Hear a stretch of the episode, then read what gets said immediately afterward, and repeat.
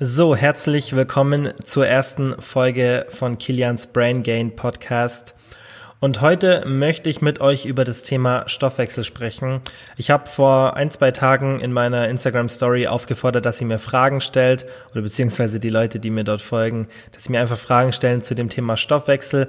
Ja, einfach was sie da für offene Fragen haben, denn mir ist das Thema sehr, sehr wichtig, dass ich euch das ähm, richtig beibringen kann und auch ein bisschen was darüber erzählen kann, wie das denn wirklich mit dem Stoffwechsel so ist, gerade in Bezug auf Diät und allgemein auf die Ernährung denn da gibt's so viele Mythen, die da draußen sind. Es werden viele Produkte verkauft, die nichts bringen und es wird mit irgendwelchen Stoffwechseldiäten Werbung gemacht. Ähm, und ja, da möchte ich einfach entgegenwirken und euch aufklären, was denn wirklich so die Literatur sagt, was die Studien sagen, was da wirklich im Körper passiert. Es wird nicht so kompliziert. Ich erkläre euch natürlich auch die Hintergründe, aber ihr werdet es von mir hier immer so leicht beigebracht bekommen, dass wenn ihr ohne Vorwissen kommt. Das heißt, wenn ihr euch sogar gar nicht mit dem Thema auskennt, dass ihr es trotzdem versteht, denn ich möchte hier nicht irgendeine spezifische Zielgruppe ansprechen, die sich schon sehr, sehr gut auskennt, sondern wirklich Menschen, die ohne Vorkenntnis hier reinkommen, ähm, um euch einfach wirklich da Mehrwert zu liefern, sodass ihr auch ein Thema, das komplex ist, sehr, sehr leicht versteht. Ja, und das war's auch schon zum Intro. Ähm, und dann können wir eigentlich schon direkt mit der ersten Frage loslegen. Die erste Frage war, gewöhnt sich der Körper an eine dauerhaft niedrige Kalorienzufuhr? Und ja, definitiv das ist nicht so, dass wirklich der Stoffwechsel schlecht wird, aber der Körper, wie es in der Frage schon gestellt ist, gewöhnt sich daran. Denn ihr müsst euch überlegen, zu einem sinkt euer Gewicht während einer ähm, niedrigeren Kalorienzufuhr. Das heißt, wenn ihr weniger Kalorien zu euch nehmt, als ihr verbraucht, dann werdet ihr auf Dauer Gewicht verlieren, da der Körper dieses Defizit an Energie ja irgendwie ausgleichen muss. Und wenn dann das Gewicht sinkt, dann verbraucht ihr logischerweise auch weniger Kalorien, denn der Körper trägt weniger Gewicht mit sich herum. Und ja, so ist einfach der, der erste Effekt zu erklären, wieso sich der Körper theoretisch an eine niedrigere Kalorienzufuhr gewöhnt, in Anführungszeichen. Denn wenn das Gewicht sinkt, dann pendelt er sich irgendwann ein und dann ähm, ist einfach kein Gewichtsverlust mehr da. Das ist ein der erste Grund, natürlich äh, kommen noch mehrere Gründe dazu. Ein großer davon ist, dass ähm, das Hormon Leptin, was wirklich eine zentrale Rolle da in der ähm, Regulierung des Kalorienverbrauchs eine Rolle spielt, auch stark sinkt. Und das hat dann ganz viele andere ähm, Einflüsse sozusagen, die dann dazu führen, dass ihr weniger Kalorien verbraucht. Denn ihr müsst immer wissen, der Körper will kein Gewicht verlieren. Das ist ein Schutzmechanismus einfach durch die Evolution, der sich bei uns entwickelt hat dass einfach ja der Körper Schutzmaßnahmen hat, damit in Zeiten einer Hungersnot kein Gewicht verloren wird und wir sozusagen nicht verhungern. Das heißt, ihr müsst euch vorstellen, früher, wo es noch nicht ähm, ja einfach frei verfügbare Nahrung gab und gerade jetzt wie in so westlichen Ländern wie in Deutschland, wo niemand eigentlich an Nahrungsknappheit leidet, ja, da ist man einfach in einem anderen Szenario als früher. Und früher hat der Körper einfach einen Schutzmechanismus gebraucht, falls mal eine Hungersnot war oder einfach ein paar Tage weniger Nahrung zur Verfügung war. Da musste er einfach schauen, okay, wie schaffe ich es, dass ich trotzdem kein Gewicht verliere. Und über die Zeit hat sich einfach ähm, aufgrund der Evolution das dann so entwickelt, dass der Körper Schutzmechanismen hat. Und einer dieser Schutzmechanismen Me Mechanismen ist, dass der Körper eben da ähm, euch Signale sendet, dass eure Aktivität sinkt, ohne dass ihr es wirklich merkt. Und das ähm, sieht man in Studien, dass es so mit den größten Effekt in der Stoffwechselrate hat. Das heißt, die größte Variable sind spontane Aktivitäten. Dazu gehört alles wie der Gang zur Toilette, Treppen steigen, ähm, einkaufen gehen und so weiter. Das heißt, alle spontanen Bewegungen, sogar einfache Handbewegungen oder Mundbewegungen gehören dann zu diesem Faktor. Und wenn ihr eine Diät macht und euren Kalorienverbrauch verringert, dann tritt eben dieser Schutzmechanismus des Körpers ein, der ist dann von Person zu Person unterschiedlich, bei manchen ist er sehr stark, bei manchen sehr schwach und der führt eben dazu, dass eure Aktivität stark sinkt. Ich denke, ihr kennt es, dass man einfach so ein bisschen lethargisch wird, wenn man eine Diät macht und das ist genau dieser Effekt. Und ja, deshalb gewöhnt sich der Körper definitiv irgendwann eine, an eine niedrige Kalorienzufuhr. Wie gesagt, das Gewicht sinkt, ein paar Hormonlevel sinken und allgemein die Aktivität sinkt stark. Und das führt dann dazu, dass der Körper sich einpendelt. Das liegt aber nicht daran, dass euer Stoffwechsel kaputt geht oder die Stoffwechselrate an sich schlechter wird, sondern die Faktoren, die dazu führen, dass ihr viel Kalorien verbraucht, die verändert der Körper. Und wenn ihr dann die Diät wieder ordentlich beendet, dann steigen diese Faktoren wieder und dann habt ihr einen normalen Kalorienverbrauch. Also seht es bitte nicht so, dass euer Stoffwechsel schlecht wird oder kaputt wird, sondern Faktoren, die Einfluss auf die, ähm, auf den Kalorienverbrauch haben, die werden vom Körper intern verändert, sodass dann weniger Kalorien verbraucht wird. Denn wenn ihr schaut, dass ihr weiterhin sehr aktiv seid und theoretisch, ihr könntet auch ähm, irgendwie eine Weste mit Gewicht rumtragen, dann würde euer Kalorienverbrauch ziemlich exakt der gleiche sein. Dann würde der nicht sinken während der Diät. Natürlich um ein paar Prozent wegen Stoffwechselanpassungen, die definitiv da sind, aber sehr leicht. Aber er würde nicht so krass sinken. Und dementsprechend, ja, ähm, schlagt euch das aus dem Kopf, wenn ihr das irgendwo gehört habt, dass der Stoffwechsel kaputt geht. Er tut's nicht. Ähm, ja, es, wie gesagt, sind Faktoren, die den Kalorienverbrauch beeinflussen. Und Frage Nummer zwei ist zum Glück ein bisschen aufbauend auf der ersten Frage und zwar, was ist zu beachten, wenn man mit einer Diät fertig ist? Ist der Stoffwechsel dann langsamer? Ja, also wie gesagt, der Stoffwechsel ist nicht direkt langsamer, aber einfach die Anpassungen des Körpers führen dazu, dass eben euer Kalorienverbrauch geringer ist. Also definitiv ist der Stoffwechsel in Anführungszeichen langsamer. Er nicht langsamer, sondern einfach, ihr verbraucht weniger Kalorien am Ende, die, am Ende der Diät als zu Beginn der Diät.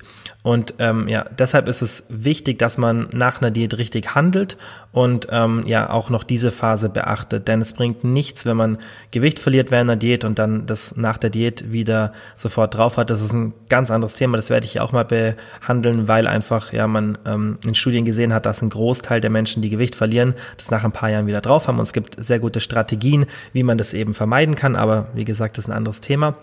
Aber was ich euch empfehlen würde, ähm, wenn der Stoffwechsel oder einfach der Kalorienverbrauch geringer nach einer Diät ist, dann erhöht auf jeden Fall die Kalorien wieder direkt, macht nicht so ein langsames Erhöhen, wie leider oft ähm, ja, empfohlen wird von vielen Leuten. Ähm, das nennt man auch Reverse Dieting, habt ihr vielleicht schon mal gehört, ist zum Glück heutzutage nicht mehr ganz so populär, ähm, bringt an sich auch nichts, weil ihr dann weiterhin im Kaloriendefizit seid. Das heißt, ihr macht eigentlich weiterhin Diät, halt einfach nur eine schwächere Diät sozusagen, wenn ihr langsam die Kalorien erhöht. Dementsprechend würde ich auf jeden Fall die Kalorien schon wieder auf das alte Niveau erhöhen, das ihr vor der Diät hattet, aber macht dann Sicherheitsabschluss Abschlag mit 10 oder 15 Prozent, denn wie gesagt, euer Gewicht ist gesunken in der Diät, das hatten wir in der Frage davor. Dementsprechend verbraucht ihr allein schon deshalb weniger Gewicht, weil ihr weniger mit euch rumtragt und diese Anpassungen des Körpers es braucht einfach ein bisschen, bis sich das wieder ja, normalisiert. Das dauert so zwei bis vier Wochen und dementsprechend werdet ihr einfach ein bisschen weniger Kalorien verbrauchen und damit ihr nicht sofort wieder Gewicht nach der Diät zunimmt, ja, würde ich euch empfehlen, dass ihr einfach die Kalorien zwar erhöht, aber macht einen leichten Sicherheitsabschlag und dann könnt ihr nach ein paar Wochen ja immer noch schauen, dass ihr die Kalorien wieder weiter erhöht. Dreht nicht durch, wenn das Gewicht nach der Diät hochgeht, auch wenn ihr so einen Sicherheitsabschlag habt, denn es ist ganz normal. Der Körper zieht wieder ein bisschen Wasser. Wenn ihr gerade mehr Kohlenhydrate esst, dann ähm, die binden sehr viel Wasser in, in, den, äh, in die Zellen rein und dann kann es sein, dass der Körper wirklich einen leichten Gewichtsanstieg hat, aber das sollte sich normalerweise auch schnell wieder einpendeln. Das heißt, ja, beobachtet euer Gewicht, aber ähm, schaut es mehrmals pro Woche an und dann macht einfach einen Durchschnittswert und dann seht ihr ähm, auch, wo sich das Ganze hinbewegt und dreht nicht durch, dass ihr dann sofort wieder ins Kaloriendefizit geht. Aber wenn ihr merkt, so nach fünf, sechs, sieben Tagen, okay, das geht schon stark nach oben, dann geht vielleicht ein bisschen mit den Kalorien runter und dann braucht ihr gar keine Angst davor haben, dass euer Kalorienverbrauch nach der Diät niedriger ist. Frage Nummer drei war, was passiert in der Diät mit dem Stoffwechsel, wenn man ein zu hohes Defizit hat? Für die Leute, die nicht genau wissen, was ein Kaloriendefizit ist, wenn ihr zum Beispiel 2500 Kalorien verbraucht und ihr dann 2000 Kalorien esst, dann habt ihr ein Kaloriendefizit von 500, weil ihr eben 500 Kalorien weniger zu euch nehmt, als ihr verbraucht und diese 500 Kalorien zu wenig führen dann zu dem Fettverlust, den man sich wünscht. Und ja, was kann passieren, wenn man das zu hoch ansetzt? Denn man kann ja im Endeffekt selber entscheiden, wie hoch man das ansetzt, ob man jetzt 500 Kalorien oder 1000 Kalorien in dieses Defizit reingeht. Ja, das ist eine Entscheidungssache, die man selber hat. Natürlich sind die meisten Empfehlungen dann schon normal. Das heißt, dass man irgendwo zwischen 20 und 40 Prozent sich aufhält. Aber leider werden auch oft Crash-Diäten promoted und da geht man schon in ein sehr, sehr hohes Defizit. Ich denke, die meisten von euch kennen diese typischen Crash-Diäten Und ja, da kann es dann schon mal sein, dass man in einem extrem starken Defizit ist, das dann weit über 50 bis zu 60 oder 70 Prozent ist. Und da können natürlich sehr, sehr viele negative Sachen mit dem Körper passieren, denn ähm, so ein starkes Defizit ist für ein oder zwei Tage in Ordnung. Das ganze Thema Fasten ist sehr, sehr interessant. Ähm, da werde ich auch definitiv mal einen Podcast drüber machen. Ähm, aber das ist auch ein sehr, sehr ausführliches Thema. Aber über so einen langen, ganz, ganz langen Zeitraum sich zu quälen und dann in so einem hohen Defizit zu sein, ist definitiv sehr, sehr ungesund, besonders für Frauen. Also natürlich auch für Männer. Die hormonellen Auswirkungen können sich auf Libido, ähm, Stimmung und so weiter, auf tausend Sachen ähm, auswirken und ähm, natürlich nicht tausende Sachen, aber auf sehr, sehr viele Sachen. Und ähm, bei Frauen ist ein Problem, was da natürlich auch noch dazu kommt, ähm, das Thema Amenorrhoe, das heißt Verlust der Periode, was dann auch zum ähm, Verlust von Knochendichte und anderen Problemen führen kann, was wirklich nicht gut ist, besonders für junge Frauen. Und deshalb ist es auch meiner Meinung nach so unverantwortlich, dass ähm, immer noch Crash-Diäten promotet werden, die dann nicht korrekt ähm, sozusagen begleitet werden. Denn man kann schon eine Crash-Diät machen, wenn man sich damit auskennt und für bestimmte Personen. Aber ähm, ja, es ist meiner Meinung nach nicht in Ordnung, wenn man einfach einem großen Feld von Frauen, ähm, egal was der, ja, oder was die individuelle Frau für eine Ausgangssituation hat, wenn man denen Crash-Diäten empfiehlt, das ist für mich ähm, ja ein Thema, das gar nicht geht. Und ähm, ich hoffe, dass gerade mit so einer Aufklärung, die ich jetzt hier betreibe und zum Glück noch mittlerweile viele andere Leute auf Social Media, dass sich das Ganze in eine andere Richtung bewegt und ähm, ja, einfach ähm, viele Menschen nicht mehr diesen Fehler von Crash-Diät machen, denn wie gesagt, Nummer eins gerade für eine Frau, was sehr gefährlich ist, ist die Amenorrhoe. Ähm, Brustgewebeverlust kann natürlich auch entstehen, wenn ein sehr hohes Defizit gemacht wird. Und das kann natürlich auch irreversibel sein, das heißt, dass man das nicht mehr zurückbekommt und ja, das ist auch oft der Grund, wie so viele ähm, ja, von diesen Fitness-Influencern dann kosmetisch nachhelfen müssen. Also ich denke, das Thema kennen viele und das ist natürlich nicht schön, wenn das dann aufgrund von einer Crash-Diät gekommen ist, die man eigentlich hätte vermeiden können, wenn man einfach eine normale Diät macht und ähm, einfach ein normales Körperbild hat. Ähm, und dementsprechend würde ich euch wirklich von Crash-Diäten abraten, außer ihr wisst ganz genau, was ihr macht. Ähm, Muskelverlust ist auch noch ein Thema, was nicht ähm, wirklich vorteilhaft ist. Es wirkt sich negativ auf die Gesundheit aus, auf euer Erscheinungsbild logischerweise auch, ähm, ja, und einfach auf euer ganzes ähm, Lebensgefühl. Und ähm, ja, wenn ihr harte Arbeit reingesteckt habt, dass ihr Muskeln aufbaut und die durch eine Crash-Diät wieder verliert, dann ist es natürlich nicht optimal. Ähm, das, was ich vorhin schon gesagt habe, tritt natürlich, ähm, was also bei einer normalen Diät eintritt, tritt natürlich auch bei einem hohen Defizit ein, bloß stärker. Also dieses ähm, zentrale Schlüsselhormon Leptin, das sinkt dann natürlich sehr, sehr stark, was dann zu extremem Hunger führen kann, was dann auch wieder ähm, Essattacken und allgemein Essstörungen begünstigen kann. Das ist natürlich auch nicht optimal. Ähm, und Cortisol, auch ein sehr, sehr zentrales Hormon, steigt chronisch an. Das heißt, ihr habt dann chronisch erhöhte Cortisol-Level. Das kann auch einfach von anderen Stressfaktoren noch verstärkt werden. Ja, und Cortisol, dieses Stresshormon, ist sehr, sehr wichtig in den Dosen, die der Körper normalerweise vorsieht, es auszuschütten. Wenn es aber chronisch zu hoch ist, dann kann es zu vielen, vielen negativen Auswirkungen ähm, führen auf die Gesundheit. Ähm, man kann da sehr, sehr viel kaputt machen. Ähm, natürlich normalerweise, wenn man es jetzt nicht zu lang macht, nicht dauerhaft, aber ähm, hohe Cortisol-Level sind definitiv nicht gut. Ihr lagert Wasser ein, das heißt, es führt auch zu Problemen im Erscheinungsbild, was ja dann natürlich einen oft dann in so einen Teufelskreis bringt, dass man noch mehr eine Crash-Diät machen will oder noch mal eine anfängt. Und ähm, ja, sowas normalisiert sich dann eben meistens erst wieder, wenn man normal ist. Dementsprechend rate ich euch ab, fangt erst gar nicht an, eine Crash-Diät zu machen.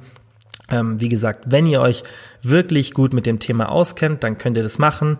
Und ähm, ja, dann kann eine Crash-Diät natürlich sinnvoll sein. Es kann natürlich auch in manchen Szenarien ähm, sinnvoll sein, wenn jemand sehr, sehr viel Gewicht verlieren will. Aber selbst dann würde ich andere Methoden empfehlen und dementsprechend ja, macht es nicht, denn ja, es kann definitiv negative Folgen haben, wenn ihr ein zu hohes Kaloriendefizit fahrt. Und dann kommen wir auch schon zu den letzten beiden Fragen, die ich gerne kombinieren würde, da sie thematisch gut zusammenpassen. Und zwar die erste Frage wäre, wodurch kann man den Stoffwechsel am besten ankurbeln? Und die zweite war, kann man den Stoffwechsel mit Cheat Meals ankurbeln? Also, Das Thema Stoffwechsel ankurbeln wird auch oft ja einfach ähm, ausgenutzt und ähm, ja die Unwissenheit von Leuten wird da ausgenutzt, um einfach Profite zu erzielen mit ähm, bestimmten Produkten. Tees werden da sehr oft benutzt, mittlerweile auch irgendwelche Kapseln mit ähm, vermeintlich sinnvollen Supplementen und ja gerade auch das Thema Cheat Meals wird dann von Leuten benutzt, die irgendwelche Crash Diäten promoten und dann halt das eben mit Cheat Meals kombinieren und dann sagen, okay, ihr kurbelt euren Stoffwechsel an, also könnt ihr ruhig eine Crash Diät machen, da passiert nichts, denn wenn ihr das Cheat Meal alle paar Tage oder alle paar Wochen macht, dann geht es eurem Stoffwechsel gut. So wird es halt promoted, aber das ist halt komplett anders herum eigentlich. Also das sind falsche Aussagen. Ähm, denn was bei einem Cheat Meal passiert, ist im Endeffekt, dass ihr nur Fett aufbaut. Denn wenn ihr in einem hohen Kaloriendefizit seid oder einfach in einem normalen Kaloriendefizit seid und dann habt ihr einen Tag, an dem ihr extremst viel esst, also so viel, wie ihr nur könnt, ähm, ja, dann werdet ihr definitiv Gewicht zulegen. Ihr werdet nicht euren Stoffwechsel ankurbeln, sondern ihr werdet einfach Fett aufbauen. Denn der Körper ist ja eh schon auf diesem Energiesparmodus sozusagen, was ich euch vorhin schon erklärt habe in den anderen Fragen.